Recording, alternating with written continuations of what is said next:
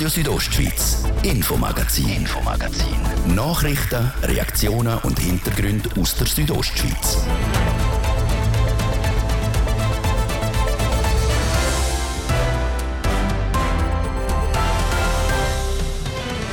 «150 Bäuerinnen und Bauern haben sich heute in Katzis getroffen an der Versammlung vom Bündner Bauernverband. Und eines der grossen Themen bei den Landwirtinnen und Landwirten war einmal mehr der Wolf. Gewesen. Das große Wachstum der Wolfspopulation macht uns natürlich auch Sorgen in der Landwirtschaft.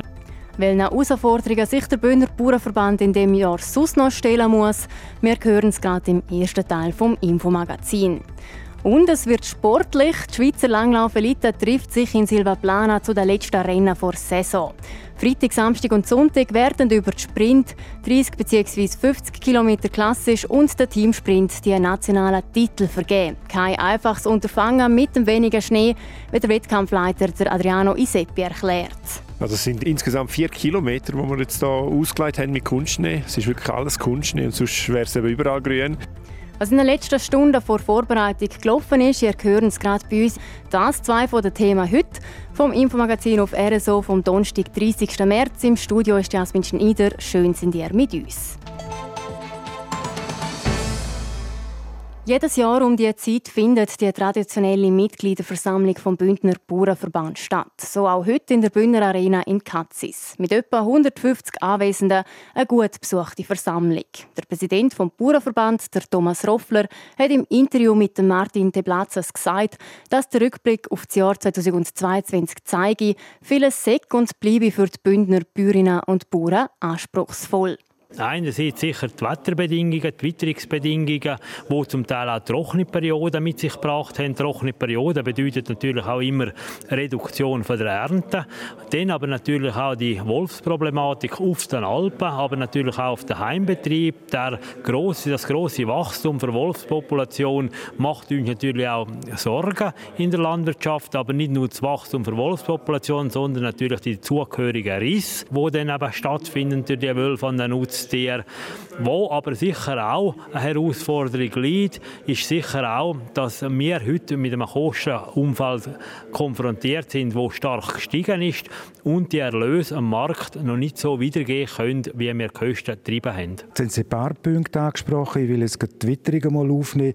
Letzten Juli war der viertwärmste Juli seit Messbeginn 1864 und jetzt seit dem Herbst 2022 die Situation, dass nur sehr wenig Niederschlag gekommen ist. Problem Grundwasser Ausrufezeichen mit Blick auf den Frühling und den Sommer. Das muss Ihnen Sorgen machen. Ja, natürlich. Also der Wasserhaushalt ist natürlich essentiell für die Landwirtschaft. Der Wasserhaushalt ist natürlich die Nahrung für die, Pflanzen, aber natürlich auch für die Tränke der Tiere auf den Alpen, aber auch zum Wirtschaften.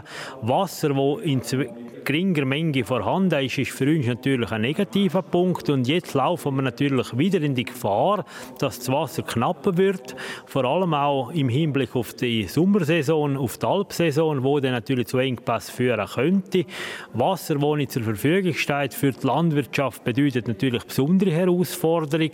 Und die besonderen Herausforderungen sind nicht einfach zu lösen, nämlich man kann nicht einfach Wasser herführen von irgendwoher. Meistens sind das topografisch halt grosse Wege, die da zurückzulegen sind. Und meistens kann man das einfach nicht kompensieren, was die Natur nicht gibt. In Ihrer Eröffnungsrede haben Sie auch die Krisen angesprochen, Corona, der Angriffskrieg der Russen in der Ukraine. Der hat vieles in ein anderes Licht gerückt.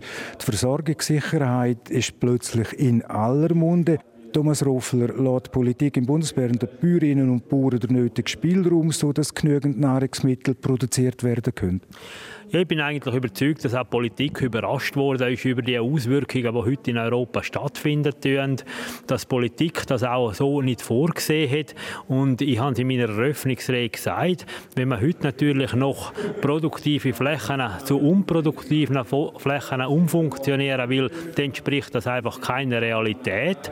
Wenn man heute weiß, dass viele Menschen auf der Welt Hunger haben und der Hunger steigt auf der Welt, Nahrungsmittel sind knapper geworden, das heißt natürlich auch, dass die Politik daran denken muss, die Produktionsflächen, die uns zur Verfügung stehen, auch als das zu nutzen und Nahrungsmittel zu produzieren. Sind auch die höheren Kosten angesprochen, Lieferengpässe und eben die Inflation, die treiben die Kosten in die Höhe.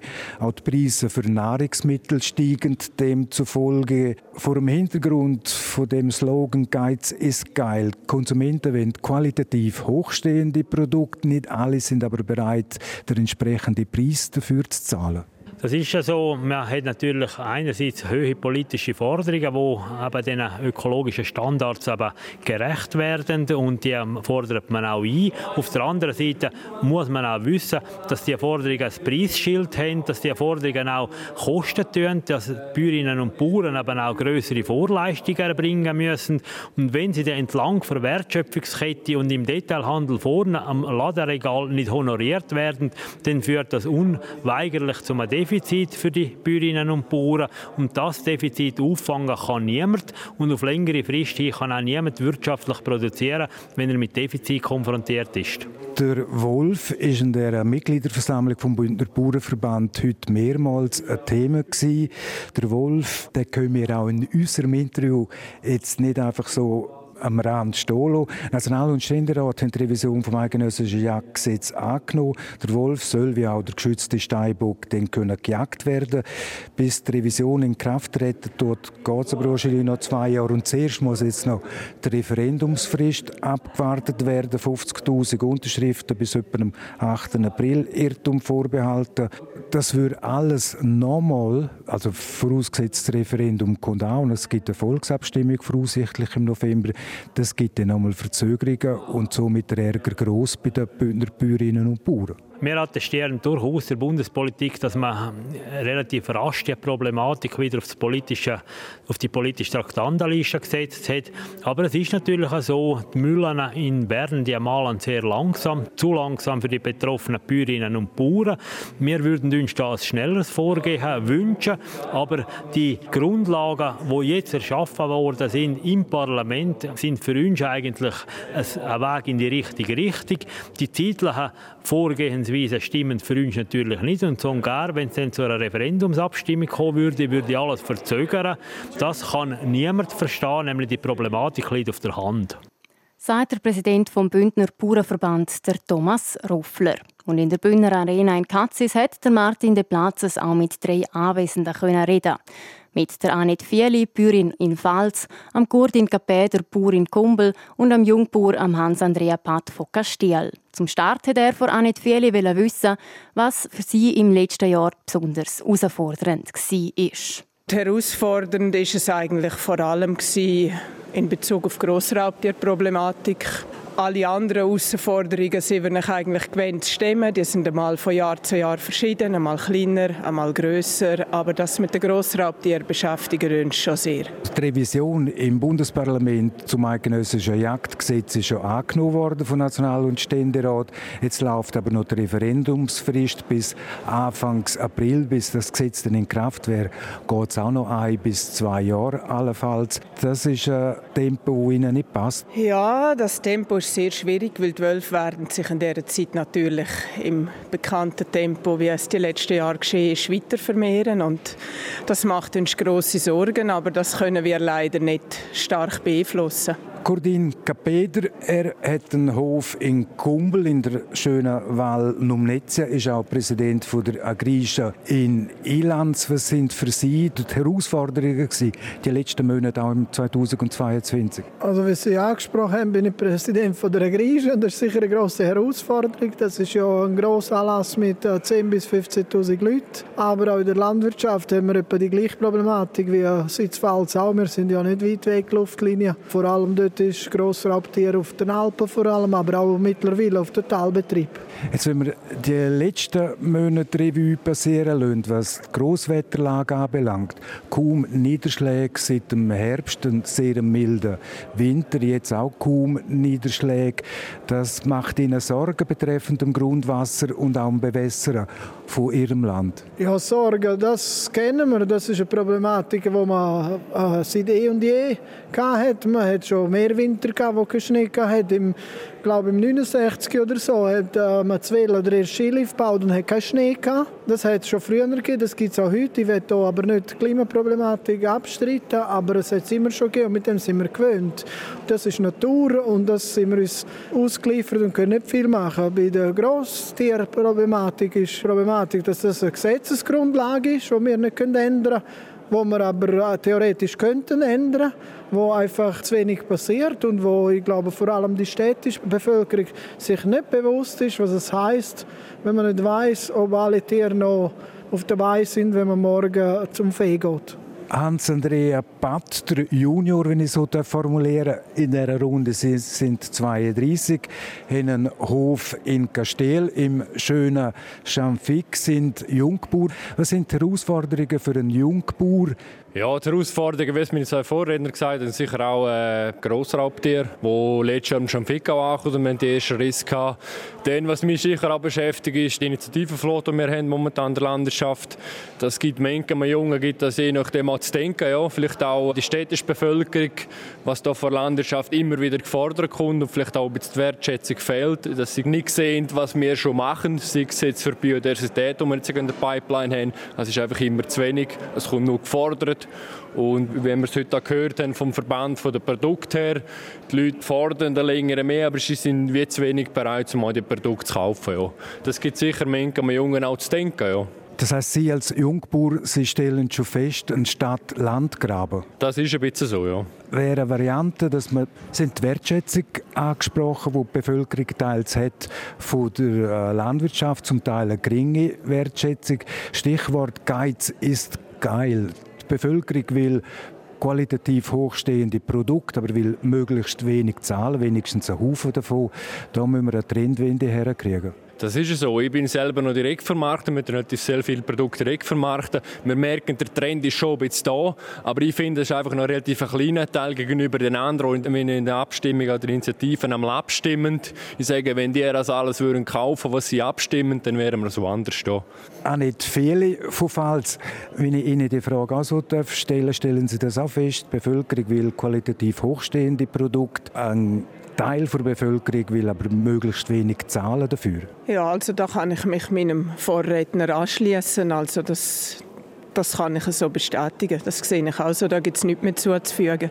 Und Kurdin Kapeder, auch an Sie die Frage betreffend der Wertschätzung von der Landwirtschaft in der Bevölkerung. Wie gesagt, die Bevölkerung will qualitativ hochstehende Produkte, aber nicht so viel dafür müssen zahlen. Das stellen auch Sie fest was heißt viel dafür zahlen? Das ist die Frage. Schlussendlich ist Qualität hat ihren Preis und den Preis müssen wir haben, um das herzustellen. Ich selber mache eine sehr grosse Direktvermarktung. Ich habe ja einen Laden in Kur selber. Und die, die dort kommen, die schätzen das auch. Und das ist, glaube ich, wichtig, dass wir die pflegen und dass die Mund zum Mund Propaganda machen. Andererseits, was angesprochen worden ist, ist die Initiativen wenn es so gegessen wird wie abgestimmt, dann haben wir ein gutes Machen in Zukunft. Darum habe ich auch immer Position eingenommen, die Abstimmungen zum Beispiel von der Massentierhaltung und so, die braucht es gar nicht.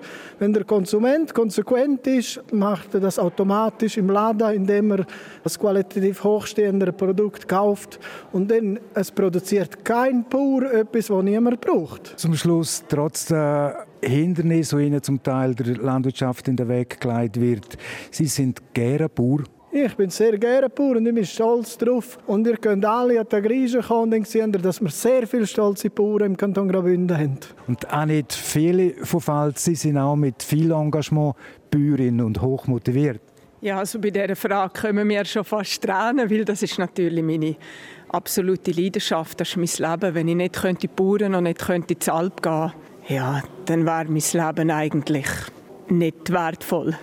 Und abschließend der Junior, 32-jährige Jungbauer, Hans-Andrea Patt von Gastel. Sehen Sie sich in 30 Jahren immer noch als Bauer?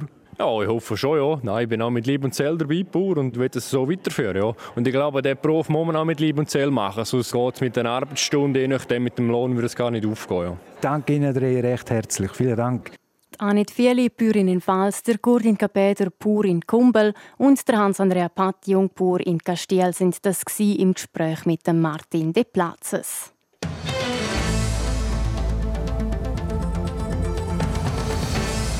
Das wäre es schon mit dem ersten Teil vom Infomagazin. Bevor es dann weitergeht mit dem zweiten Teil, gebe ich zurück zum Christoph Benz für ein Update mit Wetter und Verkehr.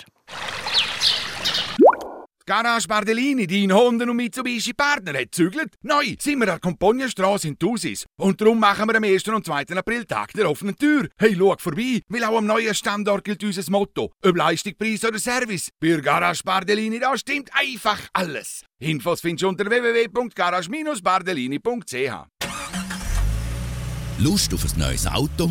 Dann bist du bei uns genau richtig. RSO Car Challenge. Gewinn mit der Radio Südostschweiz der neue Peugeot E208 Allure. Mitmachen kannst du ganz einfach online unter rso.ch car. Dir die Chance nicht entgehen. Die RSO Car Challenge mit der Radio Südostschweiz. Das Radio von dort.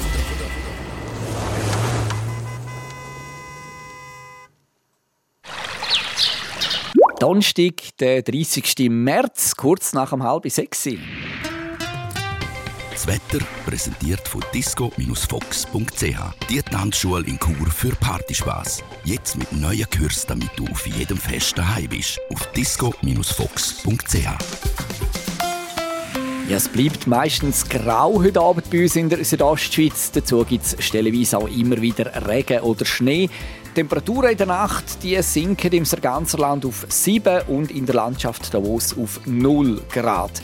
Der Freitag dann ebenfalls wechselhaft. Es gibt zum Teil ein bisschen Sonne, dann aber auch wieder dicke Wolken und dazu kann es dann auch immer wieder ein bisschen regnen oder schneien. Die Schneefallgrenze morgen auf knapp 2000 Meter oben. Es ist also recht mild morgen. Im Churer Rheintal erwarten wir Tageshöchstwert von bis zu 16 Grad. Das Flims gibt es 10, die Schule 9 und die Splüge 6 Grad. Verkehr präsentiert von Autowalzer AG, Ihrer BMW-Partner im Rital. Autowalzer.ch neu auch mit BMW Motorrädern in St. Gallen.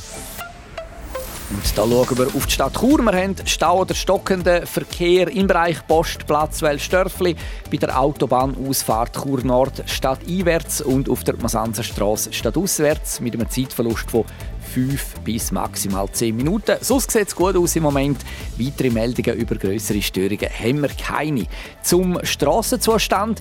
Schneebedeckt ist der Lukmanier Pass und Schnee hat es auch auf der Oberalpstraße von diesen dies auf bis Jamut. Sonst sieht es auch hier gut aus. Die anderen Pässe, die keine Wintersperre haben, die sind offen und normal befahrbar. Verkehr. Ich gebe zurück in die Redaktion zur Jasmin Schneider. Radio Südostschweiz, Infomagazin, Infomagazin. Nachrichten, Reaktionen und Hintergründe aus der Südostschweiz.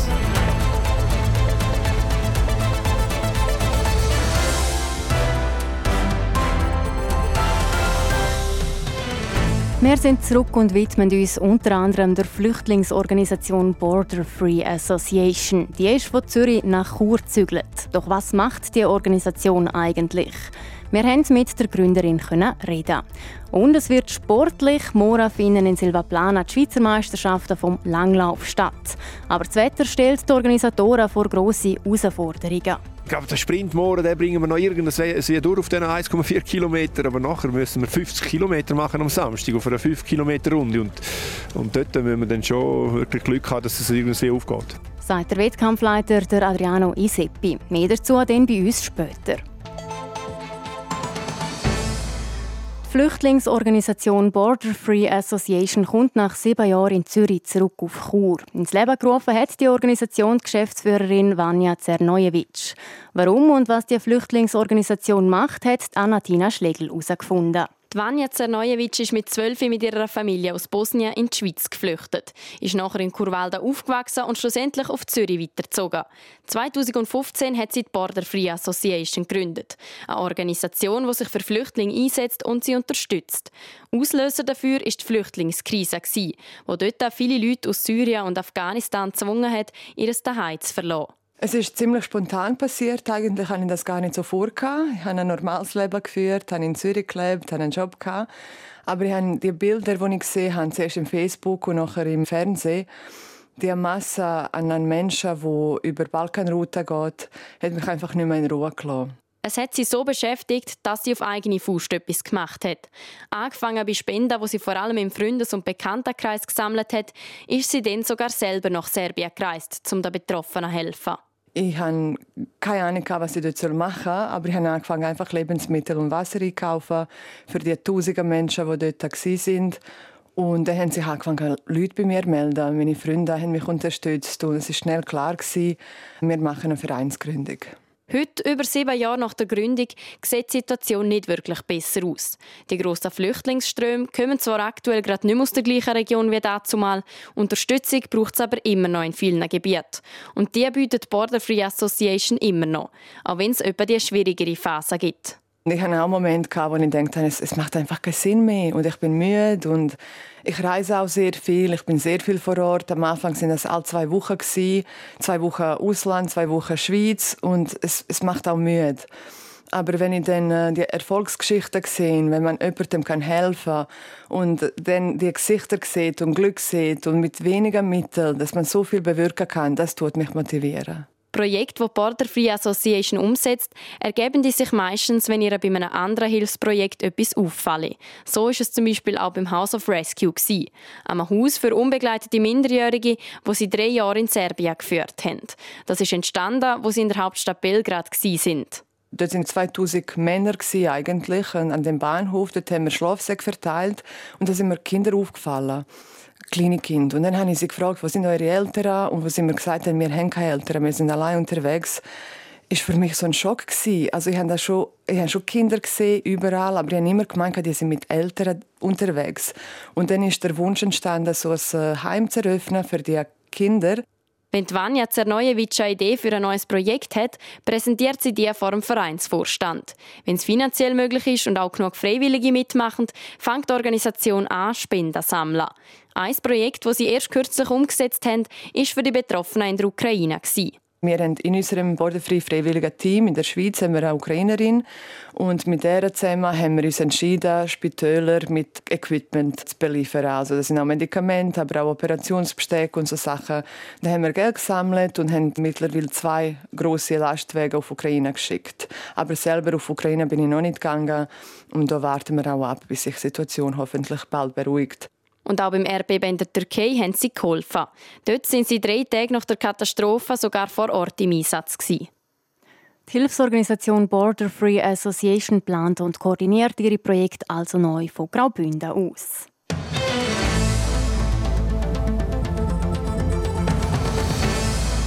Hohe Konzentration, gute Nerven und den Schiebermitte treffen. Das zeichnet unter anderem erfolgreiche Schützinnen und Schützen aus. Nächstes Jahr im Sommer können die ihres Können am 26. kantonalen Schützenfest in Südbünden unter Beweis stellen. Wie es um die Organisation von dem Anlass steht, weiss Nadja Gwitsch. Von Grono bis nach Müsteier. 82 Scheiben allein für Gewehr auf 300 Meter Distanz stehen Schützinnen und Schützen vom kantonalen Schützenfest in Südbünden zur Verfügung und regelt so die maximale Teilnehmerzahl. Der OK-Präsident Martin Ebli sagt auch dazu. Wir haben einfach das, was wir haben, weil wir können nicht mehr als was auf den Schützenständen vorhanden ist. Wir können nicht auf dem Dorfplatz plötzlich einen 300 Meter Stand machen. Das geht einfach nicht.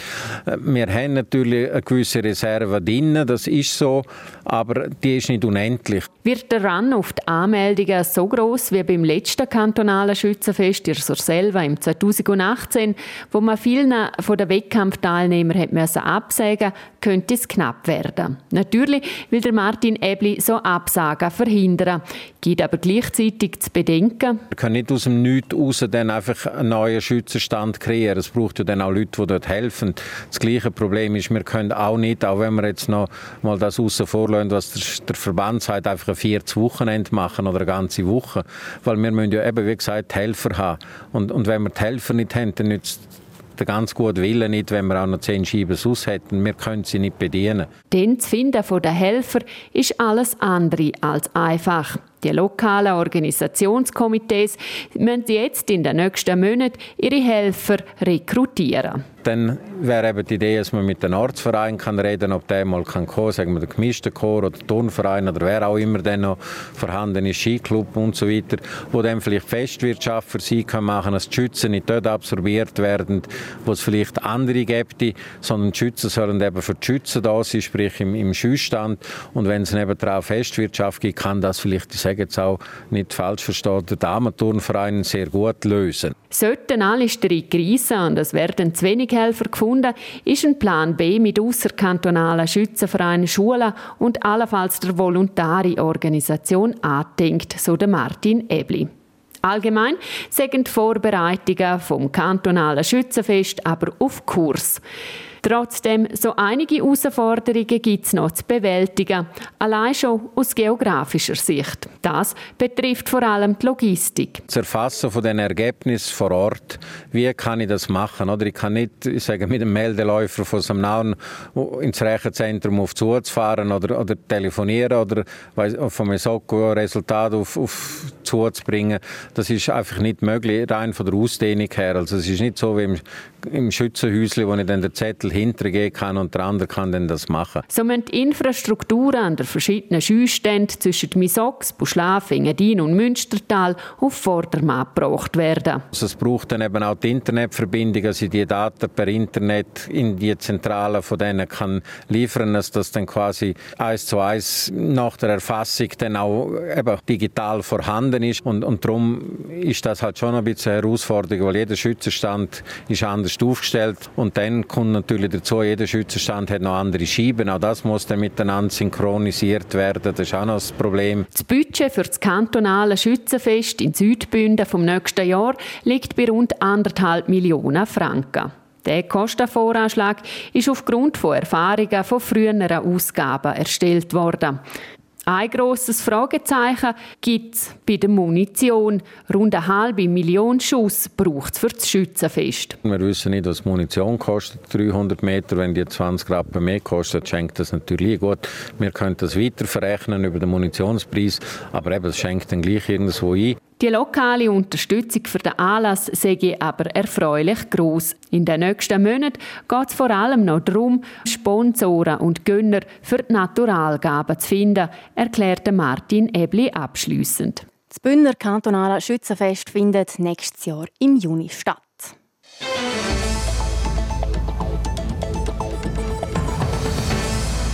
Die Elite vom Schweizer Langlaufsport trifft sich ab morgen zu den letzten Rennen vor Saison. Bei der Schweizer Meisterschaft in Silvaplana wird im Sprint über 30 bzw. 50 km klassisch und im Teamsprint in freier Technik um die nationalen Titel kämpft. Das Kämpfen haben in den letzten Tagen und Wochen auch die Organisatoren gehabt. Zwar um die Leute, wie ein Augenschein vor Ort zeigt. Nochmal Nadja Gwitsch. Man hört es regelrecht. Eisig ist die Loipe heute Morgen hier in Silvaplana sur wo die ersten einheimischen Athleten das Training und die Streckenbesichtigung unter ihre schmalen Latten nehmen.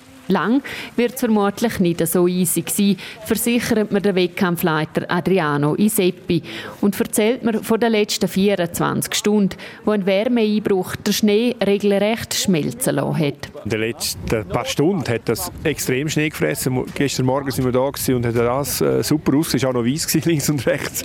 Es hat letzte Woche schon mal so ausgesehen und, und nachher haben wir geschafft und, und äh, Glück gehabt, dass es wieder kalt geworden ist.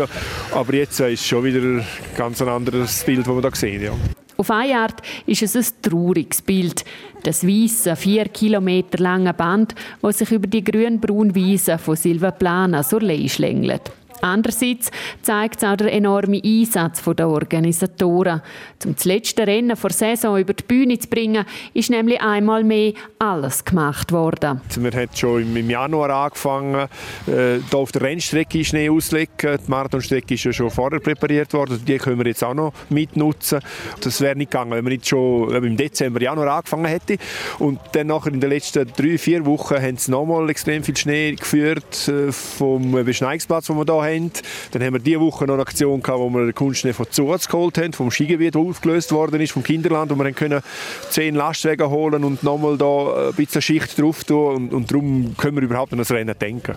Jetzt können wir nun auf kalte Temperaturen hoffen, sagt Adriano Iseppi. Will? Das Verrückte ist, halt, man kann nicht mehr gross reagieren, man kann nicht mehr mit Schnee zusätzlich kommen, man kann nicht reinfahren, sonst versuchen die Traktoren jetzt bei dem Morast. Mittlerweile bläst uns ein kalter Südwind um die Ohren.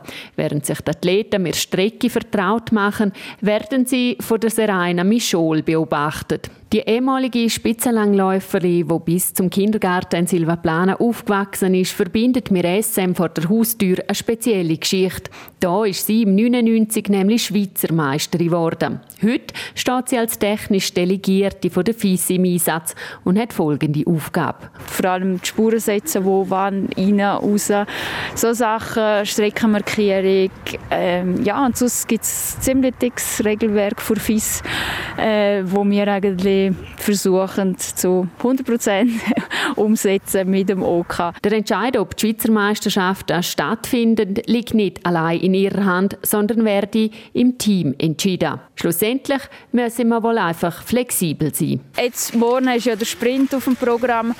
Ähm, für den denke ich, sieht es wirklich gut aus. Am Samstag mit Langdistanz ist es sicher kritischer, oder? weil dort brauchen wir eine längere Loipe. Und äh, wir haben auch schon kurz diskutiert, ob wir das wechseln aber eben, es ist nachher, wir müssen uns überlegen über Konsequenzen, wenn wir irgendwie etwas plötzlich komplett ändern. Ich glaube, schlussendlich müssen wir wirklich Tag für Tag schauen. Dass man mit allem muss rechnen und inzwischen immer eine Alternative zur Hand haben, weiss der Adriano Iseppi nicht zuletzt wegen der schneearmen Winter Wintersaison zu gut? Ja, ich bin heute um 6 Uhr aufgestanden und habe einen Plan gezeichnet. Eine Alternativstrecke, die man könnte, statt die 5 Kilometer Runde, dass man für die 2,5 Kilometer Runde, wo man zusammen kratzen könnte und dann etwas machen. Natürlich wäre es dann schwierig, zum 50 Kilometer machen, weil dann haben wir so viel Verkehr auf der Strecke. Dann müssen wir die Strecke verkürzen. Das wäre so ein Szenario. Von einer Absage will der Adriano Iseppi und sein Team aber noch nichts wissen. Ja, es gibt schon Möglichkeiten, die wir sicher werden ausschöpfen und, und äh, so schnell geben wir nicht auf. Wir haben bis jetzt jeden Hallas durchgebracht, hier im Engadin. Los gehen die Langlauf-Schweizer Meisterschaft in Silvaplana Mora mit dem Sprint. Sport. Im Kampf um den Schweizer Eishockey-Meistertitel hat sich der HC Davos leider nach dem Playoff-Viertelfinal abmelden. Ab heute Abend geht es jetzt los mit den Playoff-Halbfinals. Martin De Platzes. Ein Duell heute Abend und das andere dann morgen am Freitagabend. Heute Abend der Sieger der Viertelfinalserie gegen den Foser ZSC Lions. Zürcher starten auswärts in die Serie gegen der EHC Biel. Biel, wo die Qualifikation als Zweiter abgeschlossen hat und im Playoff-Viertelfinal der Kantonsrival SC Bern rausgeworfen hat. Biel und der ZD haben schon letzte Saison im Viertelfinal gegeneinander gespielt. Die Serie haben damals ZSC Lions gewonnen. In der anderen Best of Seven Serie, den Morgenabend das Duell HC Genf Servet gegen den Zug. Servet hat in der Qualifikation überzeugt, hat die gewonnen. Der Titelverteidiger EV Zug hat sich dann pünktlich zum Ende der Quali gesteigert, hat dann im Viertelfinal Rapperswil Jona rausgeworfen. Wie gesagt, die Halbfinalserie Genf Servet gegen Zug morgen am Freitagabend. Sport. Das war das Infomagazin auf RSO vom Donnerstag, 30. März. Ihr findet es auch im Internet auf rso.ch zum Nachlesen oder auch als Podcast zum Abonnieren. Das nächste Infomagazin gibt es den morgen wieder ab dem Viertel ab 5 Uhr auf RSO. Am Mikrofon verabschiedet sich Jasmin Schneider. Danke fürs Zuhören und weiterhin einen schönen Abend. Radio Südostschweiz, Infomagazin, Infomagazin. Nachrichten, Reaktionen und Hintergründe aus der Südostschweiz.